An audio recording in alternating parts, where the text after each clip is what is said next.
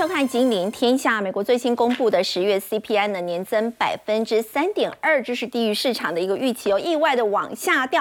大家觉得通膨呢，现在似乎已经没有问题了。那么在七月的升息呢，似乎也已经到顶。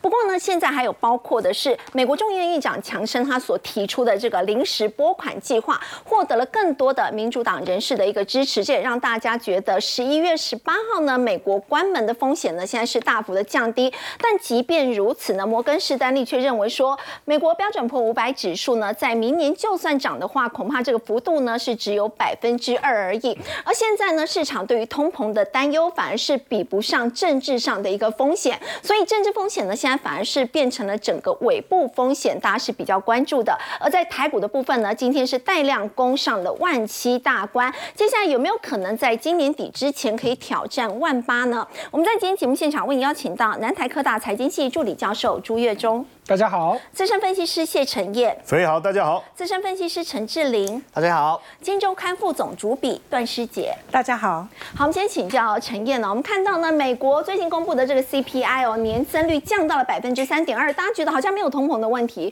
那么现在十一月十八号关门的危机呢，现在好像感觉上也大幅的降低，所以美国现在所面临所有不利的因素都已经不见了嘛？好，昨天两大利多推升了整体美股的表现，而且不止股市大涨。连殖利率一天都掉了百分之，就是跌幅百分之四哈。嗯，我们来看一下哦，到底是哪哪两大利多？第一个就是十月 CPI，大家都在关注 CPI 啊。对。哎，这个不止鲍尔啊，几个鹰派的官员，上次我们还点点名，对不对？我们节目还特别点名，我都说他们嘴巴很硬啊，他们就说啊，这个通膨要小心啊，物价下不来啊，我要维持高利率一段时间啊，通膨的任务，叭叭叭讲很多。结果没想到 CPI 公布，哎，三点二。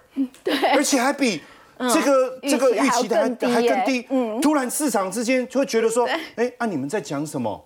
而且市场有一点反应不过来，因为 CPI 公布以后，市场没有马上大涨，因为大家会觉得说，哎，到底哪哪里我弄错了吗？哎，没有，是真的好消息，好像真的没有，而且包含核心的 CPI 哦，也创了两年多来的新低哦。更重要的事情，Nick 这时候一定要出来讲一下话了。我不知道大家还记不记得 Nick 哈？最近他有点这个稍微低调一点了哈。他这就是联总会的传声筒，他赶快发文，你知道吗？我说的这是赶快来蹭热度。他说通膨的降温啊，令联总会结束升息。我相信应该是通膨一降下来，鲍尔马上跟他讲，哎，赶快帮我处理一下，让澄清一下，就是态我们的态度，对不对？好，那联总会也希望实现软着陆，对不对？那如果是这样。你知道吗？这个讯息一出来，坦白讲，在这个过去鲍尔的谈话各方面也好，实际上十二月不升息的几率，不升息的几率大概卡在八十五到九十这个地方。对，没想到这个讯息一出来，砰一个升息的几率变零了。对，直接变零了，大家都觉得不会升息，大家觉得周期结束好，更重要的事情是，突然之间，既然出现三月可能降息的几率，嗯，这个本来是没有的。对，然后五月哦。五月降息，第一次降息的几率超过百分之五十。之前五月跟六月降息的几率大概落在三十五趴左右。原本大家觉得降息的时间点可能是在明年中以后了，就是下半年，也没那么乐观，说那么快降息。哎，没想到突然之间，哇！所以你看，哎，这一路的一个降息，所以坦白讲，我觉得。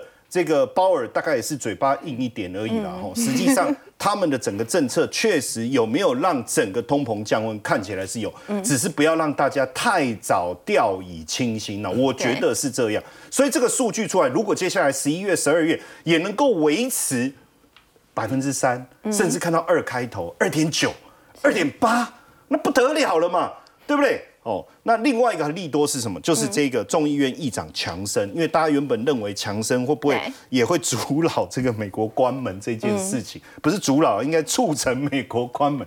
但没想到强生推出了这个临时拨款，哎，民主党人都挺他，哎，相挺啊，那当然就过关了嘛，这还有什么问题？所以十一月十八会不会关门？不会，看起来几率原本大家担心这又是另外一个，不是黑天鹅，因为这叫灰犀牛。对，哎。没有，那现在市场还有什么利空？没有，所以股市大涨，道琼涨四百八十九点，纳斯达克涨纳指了哈，涨三百二十六点。你看 S M P 五百一涨八十四，费半很猛哦，涨了一百二十八点。还有我刚才讲到十年期公债值率直接就哐一个就下来。嗯，不过很奇怪哈，就是说市场的氛围是很热的，然后旁边就有一个。婆婆就在那边臭一个脸，嗯，我看不下呢哦。这个小魔啊，他的策略是说，股票和债券的上涨是受到空头回补。空头回补跟动量策略，因为动量策略是一个很简单，你涨我就追，你涨我就追。哦，我大概解释一下，因为毕竟我在财务方面的一个背景，我还是想让大家理解一下哈。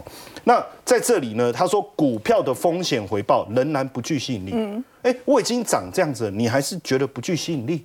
对，反而他觉得应该要抛减持手上的股票，然后这个时候还是喊减码，他还是喊减码，但是他认为要去追什么石油。他觉得说石油这个近最近不是比较明显的下跌，他看好能源这件事很有趣。等一下我会补充哈。是。那从这个地方来看，另外一个摩根斯坦利他也特别提到哈，上市公司的获利复苏。不过他说，他估 S M P 五百指数明年年底四千五百点。哎啊。啊，现在是四千四百九十五点，那你这个是是怎么一回事？不就是现在的水位吗？对，会不会出报告啊？你可不可以出好看一点？可是实际上它里面有写到，哦，它预估二零二五年的 EPS 是两百六十六块。本一比十七倍，这是一个非常理性、合理而且客观的一个预估的话，那四千五百点是这样算出来的。哦，所以他认为明年年底这样，所以到目前为止其实空间不大，所以为呼应了小摩的讲法了。哦，就说他认为，哎，这个回报不吸引力。所以大小摩都是还是看得很保守。其实还是保守。所以，但是他说，如果你要投股票的话，尽量防御型的，哦，晚期的景气循环股。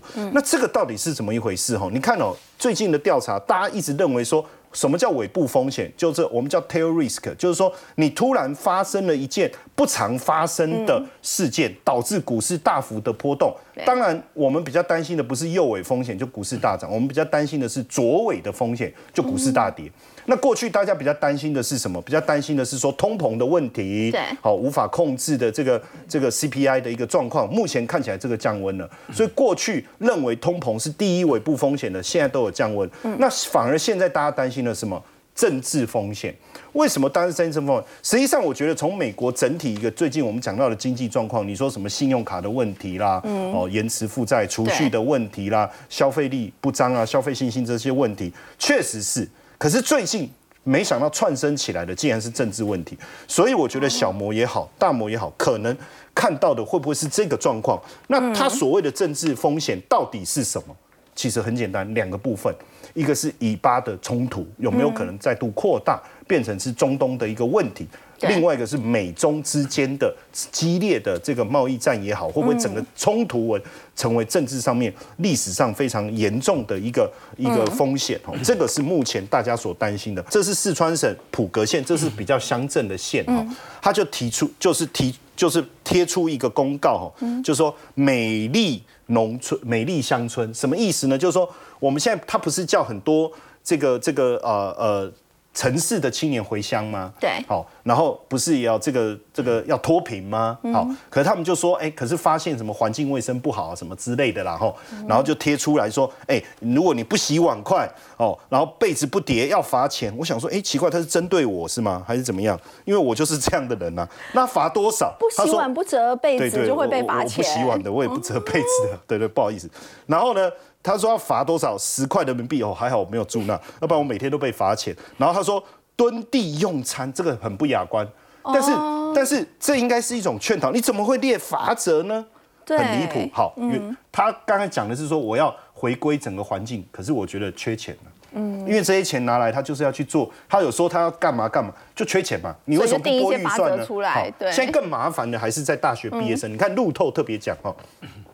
现在大学毕业生，我我我其实讲这个失业率盖牌以后，我们也不知道到底失业率有多高。对。但是我们从我们节目不是也帮各位报道了很多的现象？我觉得失业率应该是居高不下。对。甚至甚至比之前我们在聊的时候更严重了。要不然他就不用盖牌了。嗯。那现在基本上他说放弃加入大公司，为什么？因为找没办法，找不到啊。大公司也在裁员。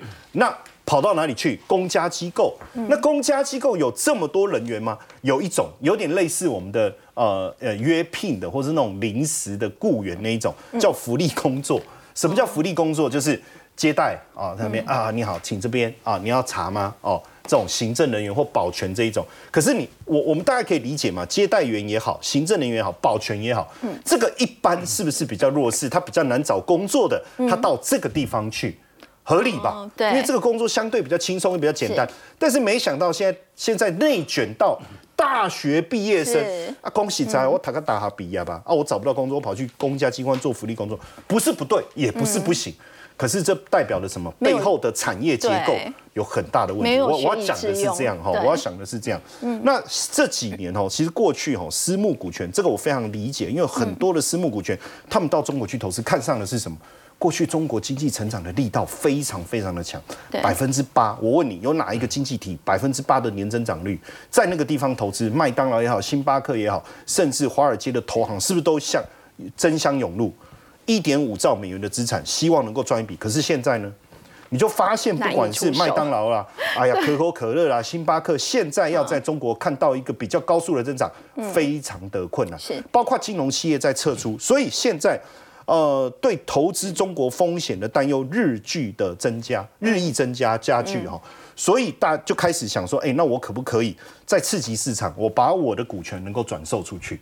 哎，这折价幅度也太高了吧？一般来讲，如果是股权，我要转让，我一定是加 mark up 上去。可它现在是折价。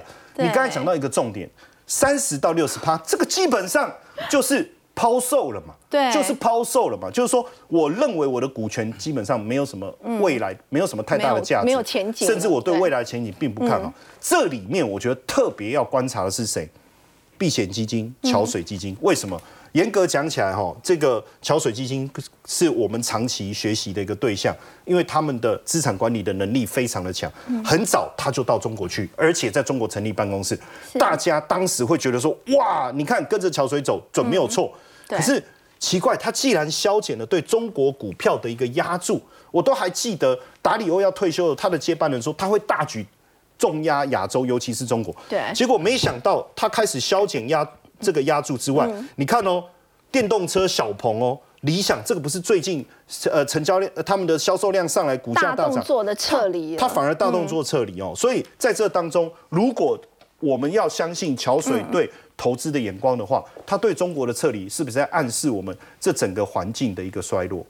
好，刚刚陈燕带我们看到是在中国大陆目前的一个情况，也凸显他们的经济困境非常的一个缺钱。不过大家还记忆犹新哦，就是在二零二一年的时候，当时呢，这个习近平他有让东升西降这个口号广为人知。我们要请教朱老师哦，他其实当初喊东升西降，这个隐含的就是我中国可以取代美国啊，成为世界领先的经济强国。但目前来看，好像。已经不太可能了嘛。好，来东当然就是在东边的中国，西当然就是西边的美国嘛。东升指的说，我中国要上来喽，西降你美国要下去了。好，二零二一年的时候，因为那时候中国的 GDP 占美国的 GDP 百分之七十五，哎，差距很近了，哎。所以习近平敢讲这句话嘛？可是时至今日，你真的听不到习近平在讲类似的话了。为什么？我们用今年第三季最新的数据，现在中国的 GDP 占美国只剩六十四趴。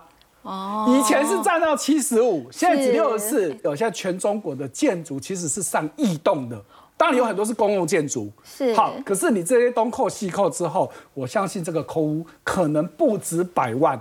哎，这就是一个大问题嘛，还不止这样子，因为基建不是只有盖房子，还有什么盖桥啊，尤其摩天楼等等啊。结果呢，不是说你不能盖桥，你有必要跟人家比什么东西？你这个桥盖在很高很高的地方。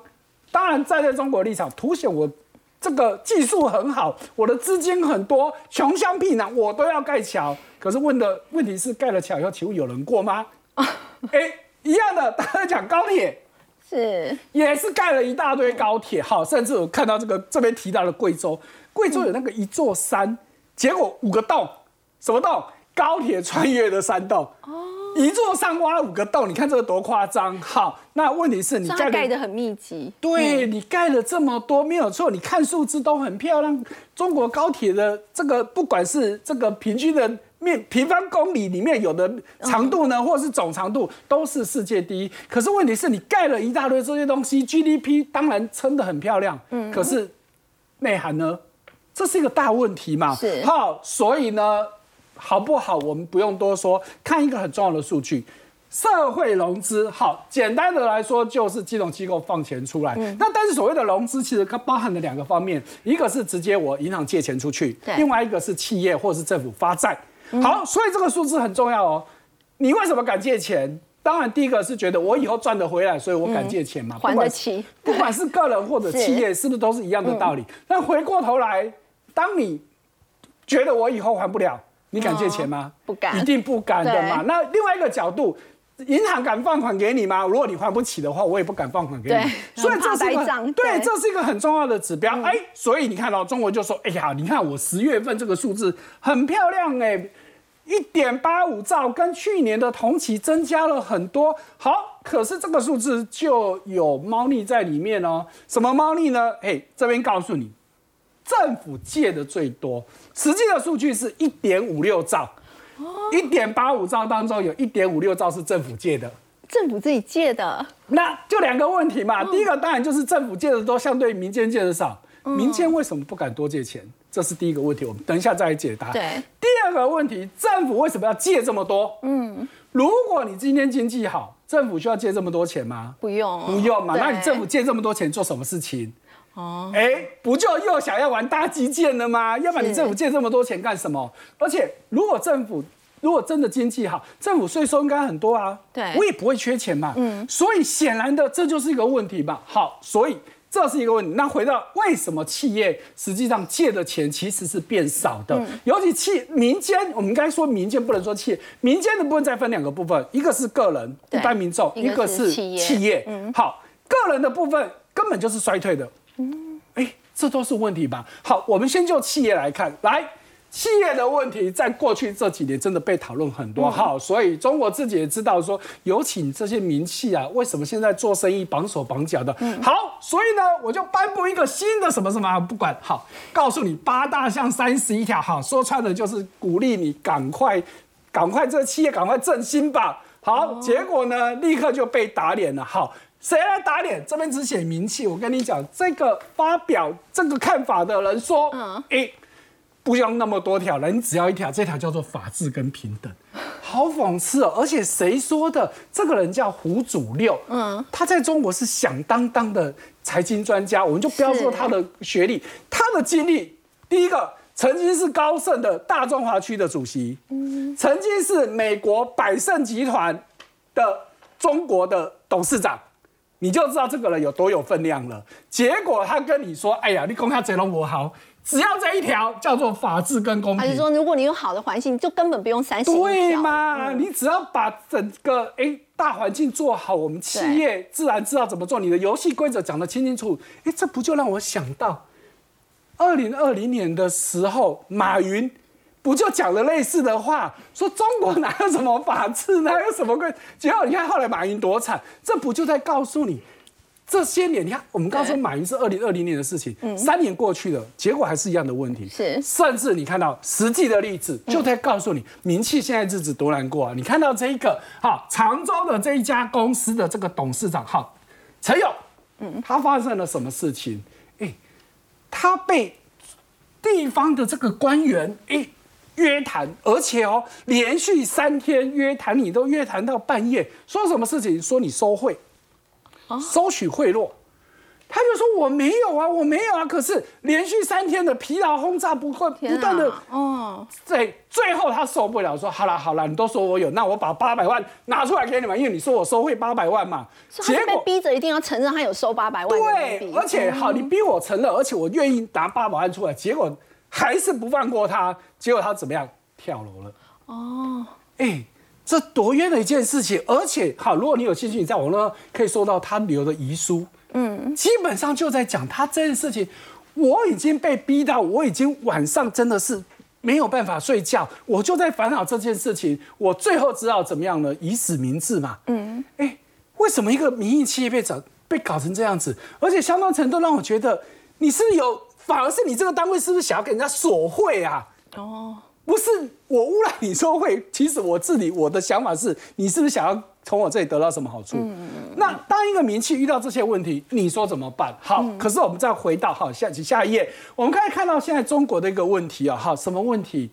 很多人过得不好，可是还是有人生活非常奢华，消费缩手，但不是每个人都缩手哦。有的人两万多块一杯的咖啡，简单说都喝得下去，贫富差距拉大了。好，你看到哦，上海有人卖咖啡，看清楚是一杯哦，对，多少钱？六千两百块，而且是人民币哦，台币是两万八，你没看对哦。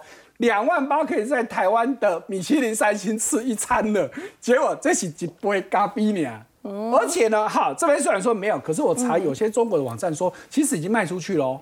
有好，那第一个问题，他凭什么卖这么贵？是噱头吗？他说没有，我用的咖啡豆，我的咖啡豆是一公斤一万美金以上，而且全世界限量二十五公斤而已哦。所以虽然也有点噱头在，但是他告诉你说我有这个价值，结果真的还有人买的情况之下，这不就在告诉你？贫富差距，贫富差距的问题。所以钟老师，到底中国现在贫富差距有多严重？所以我们就不要说这种，你说这一定是个案嘛？哈，来，那我们如果看胡润，哎，胡润至少有公信力在吧？你看他对中国整个的这些富裕调查后，我们就不细说啊。你看到光所谓的这些高净值资产亿元级的，注意哦，他们所谓的净资产是指不止房。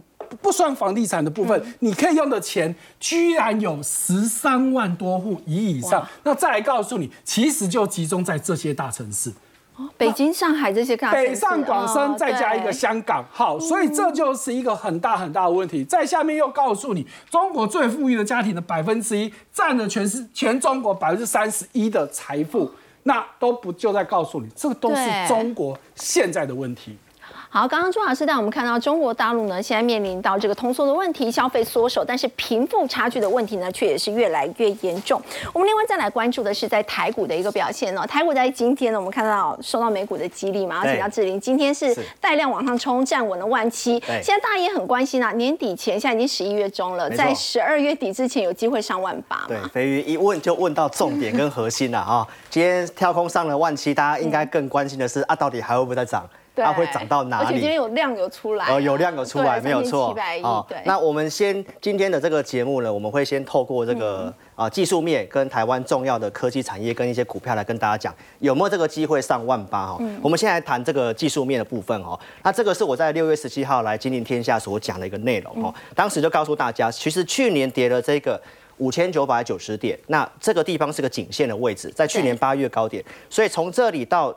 去年的这个低点的位置大概跌了两千八百四十六。那当时我告诉大家，从这个地方的颈线对称上去的话，其实我认为今年有机会来到一八三二一。好，所以一个结论，从技术面告诉大家，它是有机会来这里。那从量价结构来讲的话，上次来的时候在这里嘛，因为它是带量突破。是。那带量突破之后，经过了这个修正整理，它是一个价涨量增，然后整理量缩。那今天很重要了，出了三千七百多亿的量，其实要突破压力，这根红 K 棒。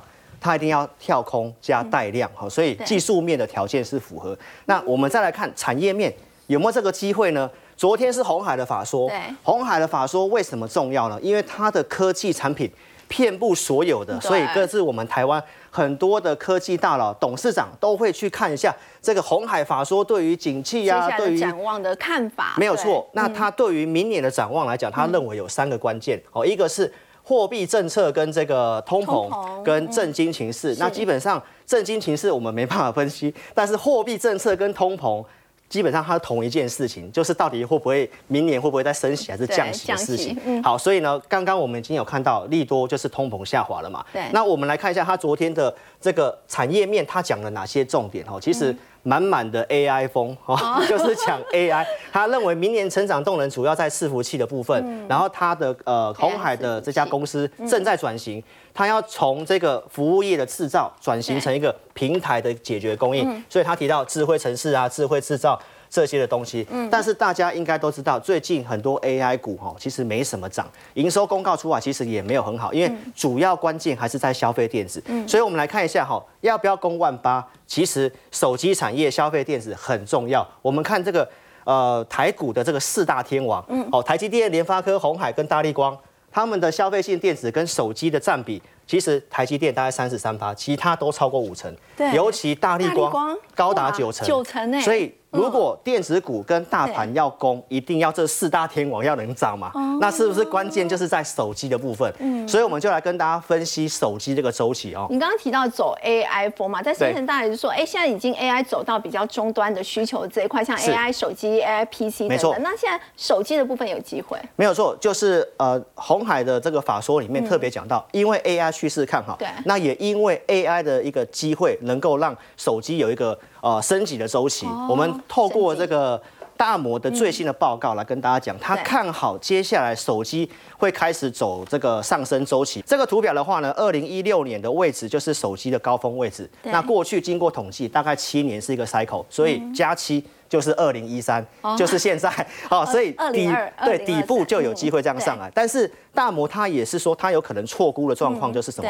呃，这个边缘 AI 的手机，好，如果延后推出，加上通膨没有降下来，利率又进一步上升的话，那它当然就会有一个不同的情境的预估。是，所以我们来看一下，我们先以基本情境，因为刚刚我们已经看到通膨下滑，已经是往这个方向走，所以我们用基本情境去预估，加上边缘 AI 手机如果如预期推出的话，是，那他认为明年的手机的成长大概是四 percent。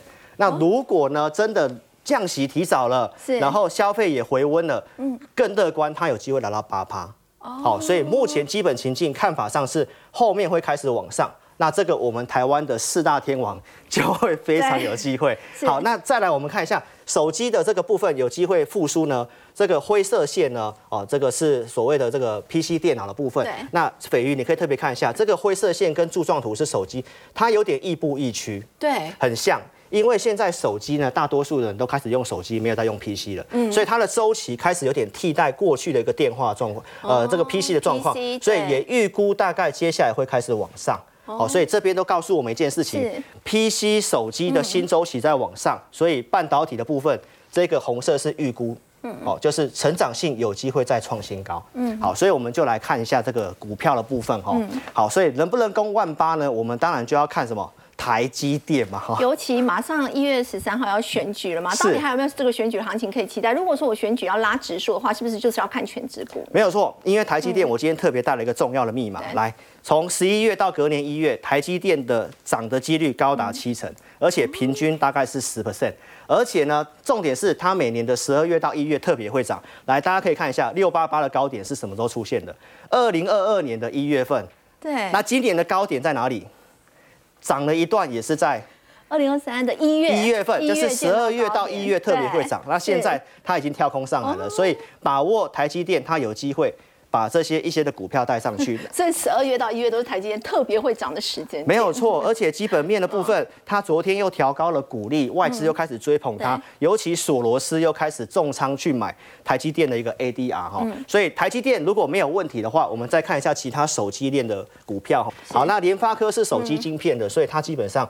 就是沿着月均线，是涨势凌厉耶。呃，对，沿着月均线往上攻。好，那中国的智慧型手机其实因为农历假期的关系，他们已经开始做补货动作，而且重点是它跟对岸的这个百川哦，它是号称中国的 Open AI 哦，所以明年会推出新的杀手级应用，所以现行也是多头。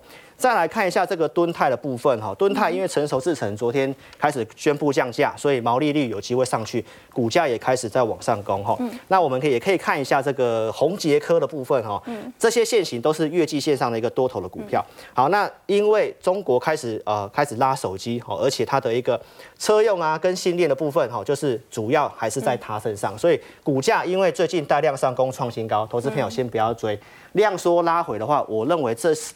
这些手机链的股票，大家都可以特别注意。好，刚刚这里带我们看到呢，台股在站稳了万七之后，接下来有没有机会上万八？其实，在明年初是很有机会。那么，在选举前也可以多加的琢磨全指股。好，另外我们来关注这个很重要的产业消息哦，这是来自于在《金周刊》的报道，特别有提到联邦集团哦，现在买下了莱尔富哦。由光泉集团经营已经三十四年的莱尔富便利商店呢，竟然变天了，而且是联邦集团买下了所有的股权。要请教副总主笔，我们知道莱尔富它其实常年。是比较亏损这样的一个情况。那么为什么这个呃联邦集团要去买莱尔富？它背后的用意到底是什么？我们先来看一下这个莱尔富的状况哦。这个莱尔富目前是在这个便利商店排名第三嘛。对。不过呢，其实它有一些创举哦，比如说像十多年前这个冷冻年菜在超商取货，或者是像最近很夯的这个呃咖啡计杯，然后跨店取货嘛，其实都是连。呃，这个莱尔富在很早就开始的，那但是因为它规模比较小嘛，那我们知道这个呃光泉集团哦创创立了这个莱尔富，那为什么光泉集团要创立莱尔富呢？就是为了要卖它的这个光泉鲜乳，就是我们从小喝到大，因为我们知道统一有这个瑞穗鲜乳嘛，当然是卖自己的，那所以呢，它就是为了主要是为了这个光泉鲜乳哦，那所以呢，那为什么他要来卖这个莱尔富呢？那我们知道说，呃，其实就有这个业界的人士说，呃，因为台湾的市场其实不。大，那就是老大跟老二，对不对？大家可以吃掉这个市场。那老三呢，就会很容易边边缘化。那其实也有也有这个业者说，其实这个呃光泉的汪家哦，他们比较在行的还是制造业。那在这个零售业呢，他们其实已经苦撑了三十年哦。那刚好呢，疫情撑过了这个疫情的亏损，然后加上可能家族的第四代并没有接手的意愿哦，然后呢，就趁着现在这个呃便利商店的业绩有开始大幅回温的时候，那当然就。可以比较可以卖一个好价钱，实际的成交其实是低于它的开价。对，我们知道其实这个呃，汪家要卖这个莱尔富哦，也不是新闻了。嗯。然后他大概两三年前他就已经开价五十五亿到六十亿了。那其实呢，这个市场也有点名哦，想买想买的人有谁呢？比如说呃，星光三月啦，全联全家啦，可能都有可能哦。嗯。那其实最想买的是谁？当然就是全家嘛。嗯。对，因为我们可以看到就是呃，像这个。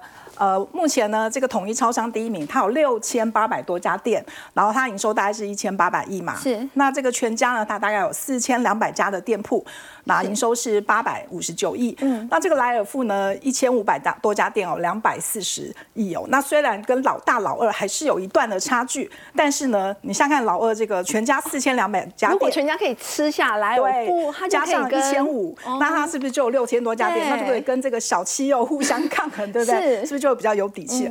但是呢，这个知情人士指出哦，这个光权哦是对这个全家哦是有，就是有一点这个恩怨情仇的。因为当初呢，这个全家哦来到这个呃台湾展店的时候呢，就是都跟随着，不管是他开店呐，或者是策略哦，他都跟随着这个拉尔夫，所以拉尔夫当然就觉得有点不太高兴。那个知情的人士就说呢，这个光权呢，就算全家出的价钱再高，光权宁愿卖给别人，他也不想要卖给全家。那我们知道，其实光泉哦也是这个第一个本土品牌的便利商店哦，因为我们知道这个呃，Seven Eleven 是来自美国，嗯然后全家是来自日本哦，所以说呢，它也是非常的具有代表性。那我们知道说，呃，为什么这个联邦它要买？嗯，莱尔富对不对？大家都觉得很好奇，很好奇。对对。那像我们知道，其实呢，这个本来这个呃莱尔富的股权哦，其实全部都在汪家的手上。业者的认为说，他们觉得这是一个很勇敢的决定，然后也是一个有点不可思议。因为毕竟现在是还亏损的情况嘛。对。但是呢，其实我们就这个通路跟大数据来说，呃。联邦其实有非买不可的理由，非买不可。对，因为我们知道，其实这个金控业哦，的弱点是什么？其实就是刚性场景。所谓刚性场景，就是他们的通路其实都是银行嘛。那我们知道，银行你很难一再的扩张，是。所以呢，现在所有的金融业者，他们都想要积极的跟通路业者来合作。我们可以看到，像之前这个富邦，他是不是就去抢走了这个国泰世华的这个 Costco 联名卡？对。然后还有包括像这个玉山跟全家哦，他们也开启了这个全银。支付，所以说呢，联邦呢，它势必就是要赶快来跟一个通路合作。那我们知道大数据非常的重要，是，呃，你知道其实你走到这个便利商店里面哦，你我们都那个广告的那个数位看板嘛，那其实你在看那个广告的时候，那广告也在看你哦。因为它其实上面都有这个人脸辨识、特征辨识的系统，还有测量的系统，就是说它会看你喜欢看什么东西，喜欢买什么东西等等。平常都买哪哪些，其实都有记录吗？对，它其实甚至能够侦测到什么程度？比如说，哦，这个广告播到第十六秒的时候，然后呢，这个男性顾客观看的这个呃突然大幅的提升，对，所以就是可以了解顾客的喜好。那我们知道现在大数据是非常宝贵的。那我们知道说，另外一个是莱尔富的会员哦，莱尔富旗下呢有现在有六百万的会员哦。那其实当然跟这个老大。呃 Seven Eleven 跟全家呢还是有一段差距，是不到一半哦。但是呢，也不要小看这六百万的会员、哦，也是很多哎、对，我们知道这个集团资源，尤其这个联邦旗下哦，他们其实有这个饭店啦、观光啦、银行啦、保险等等的、哦。那其实呢，只要把这个他只要好好的仔细盘点一下这个资源哦，他就可以做一个很大的这个中效的发挥。对。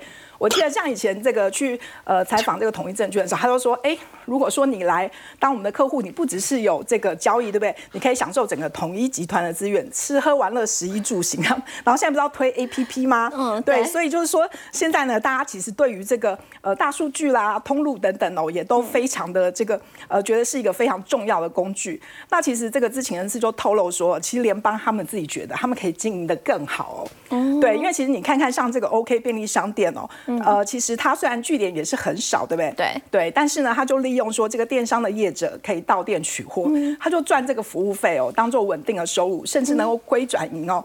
所以说，我们知道说这个联邦集团呢，呃，吃下这个莱尔富是一个进可攻退可守的这个所以它非常好的位置。不是只有看超商这一块，它还包括它的您刚刚提到的大数据，是银行支付，甚至是他们的饭店。对，嗯好，我们先休息一下，稍后来关注的是刚刚呢，副总主笔带我们看到这个莱尔富超商现在经营权已经易主了。那么大家也很好奇啊，这个光泉集团它之后会怎么样的一个经营方向呢？我们先休息一下，稍后来了解。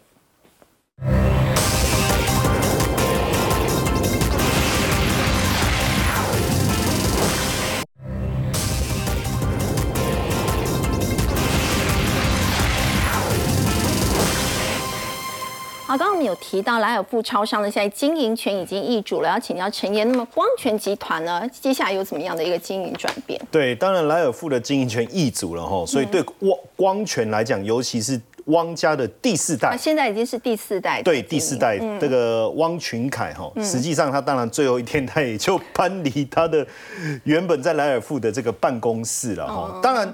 呃，目前他的身份是光泉的副董事长哈，但是他自己开玩笑说，其实，在家族里面他也不用做事哈，呃，不是他不愿意，他他提出常常提出说有什么需要我帮忙的，可是家属说啊，Ben 啊，伯利也代机啊，你可以不用把行啊，好，所以他就说，当然家族也对他非常好，就长辈们，他就说对这些叔叔伯伯哈，就是给他挂了一个副董事长，让他出去外面也非常的好做事情哦。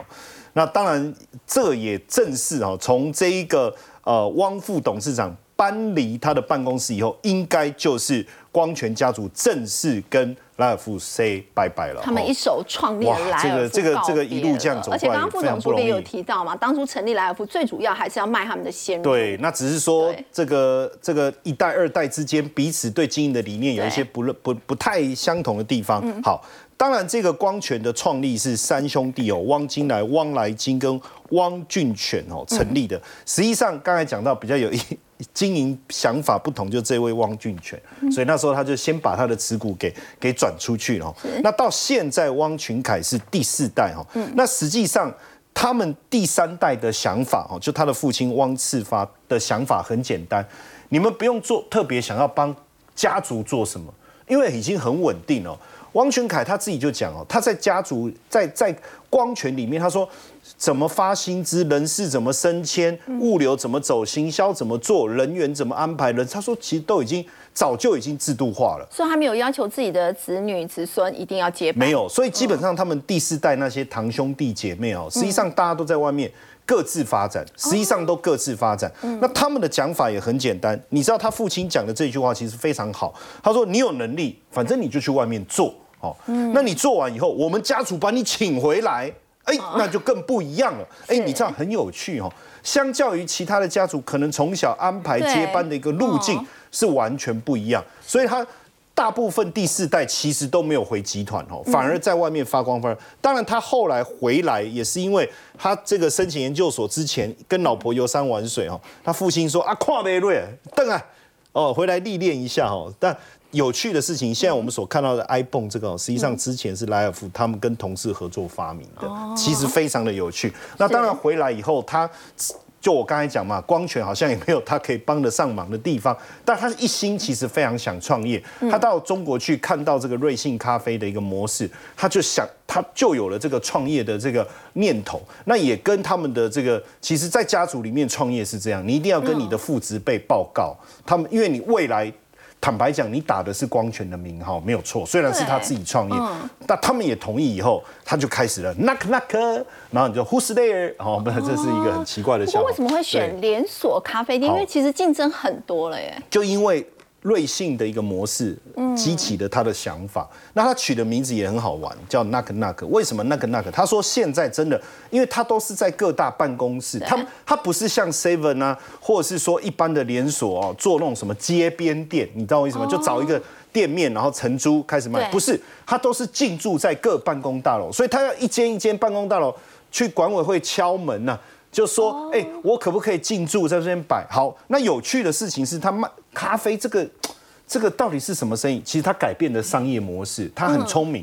你今天在你的办公大楼里面，如果他进驻 TVBS 好了，那你们不用付钱，不用拿钱去买，而是你参加入他的 APP，然后你要点的时候，比如说你在四楼，对不对？啊，不是，你在五楼、六楼好了，就直接先点好，你先点好，他他会帮你送上来。哦，哎，太有趣，服务非常，而且不是外送哦，就在你们这个大楼里面，他就透过这样的模式，用了这样的构想哦。那这样的模式现在其实发展的非常好，它大部分在信义商圈跟软体园区，这个也合理，因为这办公大呃最密集嘛，然后大家也很忙啊，比较没有时间出去买咖啡，就是很喜欢喝拿铁，对，真的很喜欢喝拿铁，拿铁就要用到光泉牛奶，对不对？我今天穿的鞋子上面还写了 milk 嘞，好，那。当然，在这个创业的过程中，也不是说因为他光泉家族的背景，他就一帆风顺。一开始在某某企业总部是第一家门市，他搞了一整天试喝啊，哇，多少营业额你知道吗？五百块。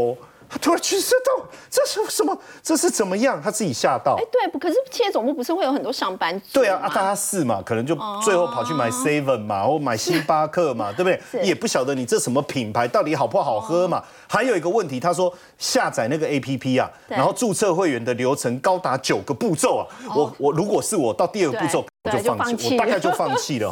那也因为这样，他就把整个系统升级，流程也简化。哎，甚至一开始是没有。送到楼的服务，就你要自己下来拿。当然，他一开始的想法很好，不要碰到钱嘛，对不对？因为他一直说。他们到现在没有收过一毛钱，不是没有收钱，是你通通用线上金流、第三方支付。哎，这个其实很好，因为在疫情之后，大家现在都不喜欢碰到这个钱币，有没有？或者纸钞？那现在这样的一个发展，反而突发出来。哎，你知道他现在的会员好几万呢？我看了哦。那门市地点就是他们的特色，不做街边店，他们都跟企业总部来合作。哦，那现在已经很多门市越来越好哈。那照这样下去了，他这个 knock knock 哈，应该可以到处敲出这个商业的机会。好，我们先休息一下，稍后来关注的是，在记忆体族群在今天股价转强了，包括华邦电在今天盘中有一度呢是攻上了涨停板，主要是因为整个需求真的是有明显的回升了吗？我们先休息一下，稍后来关心。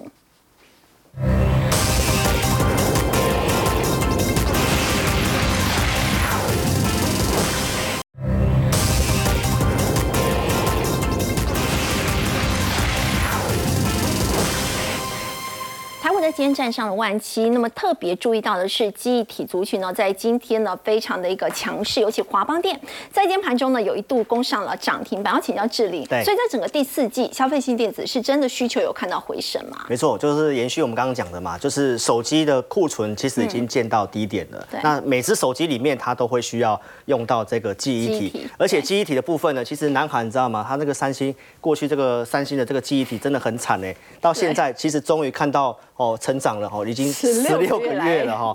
那我们台湾的这个半导体协会其实也提到，我们这个这一季有机会季增大概九点一。那业者大概也都表示到，明年的第二季基本上半导体呃这个呃记忆体的价格都会往上走了哈。那我们再来就是谈一下，就是说那接下来呢有没有机会再让它再更？更大的成长了，因为我们刚刚都提到 AI 手机生成式的这个 AI 呢，它基本上它会需要用到比较多的记忆体，所以我们可以特别注意现在的这个手机大概都是用八 G 左右，那好一点的顶规一点的这个记忆体大概用到十六 G，那我们上个礼拜有讲到这个 AI 手机有些什么图像制作啊，图像制作的这个 RAM 呢，它大概会需要十二 G，所以有时候你顶规的的这个呃记忆体手机是可以的，但是如果你要用到有数位 AI 助理的这个手 AI 手机的话，它会需要用到二十 G。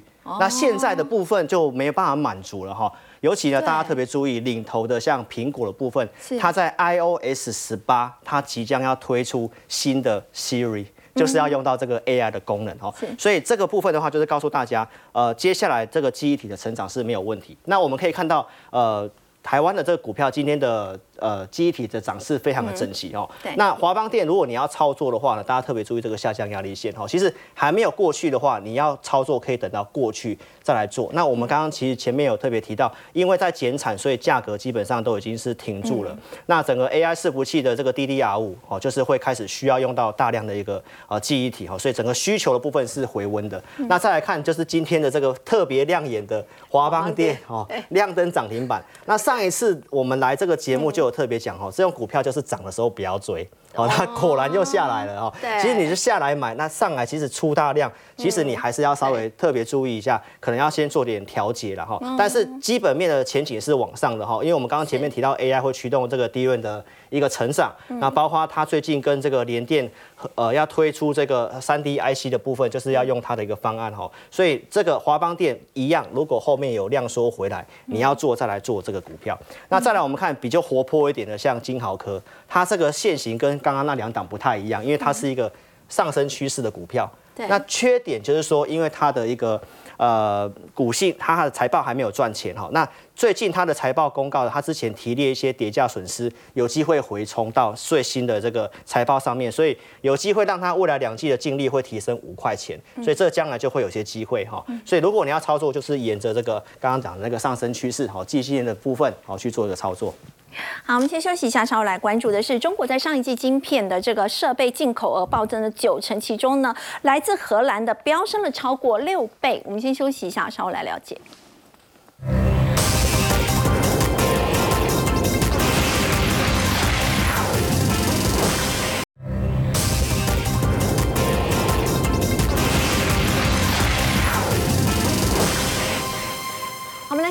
日经中文网报道，他说中国半导体设备进口激增了九成，而且钟老师大部分都是来自荷兰，呢。是没有错，因为这数字很诡异哦。对，整个中国对欧盟在第三季的进口其实是衰退的，嗯，可是唯独对荷兰却是暴增，嗯，好，而且哦，大家可以看到日经这边所写说增加六倍，可是实际上我查过中国海关其实是超过十二倍的，哇。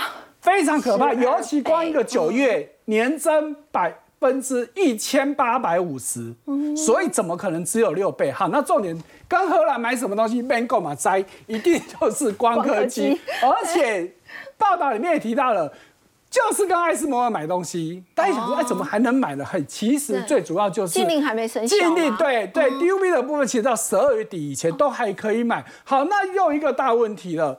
可是我们如果再去看到，哎，你买这么多这些设备，谁吃得下去啊？对，大家一定想说，哎，就中芯嘛，这些公司嘛。可是很诡异的是，中芯的财报第三季出来告诉你赔钱，我们就不多说。对，重点是它营收也衰退。嗯，你获利衰退没有话说，因为大家都说你不计代代价嘛。那你为什么连营收都衰退了十点六趴？数字有问题哦，然后呢？今天最新的数字出来，中国十月份的手机销量果然华为是第一名，而且年增高达八十三趴。哇，你不觉得这两个数字高不起来吗？华为手机卖的那么好，中兴没有收获。对，那告诉你什么事情？华为可能有些晶片根本不是中兴做的，因为华为早在二零二零年就说我要自建晶圆厂。那可是后来进度到哪里，完全没有消息。嗯，我怀疑其实华为已经在做了，而且之前不是说有四家台商帮他在深圳盖厂吗？表示。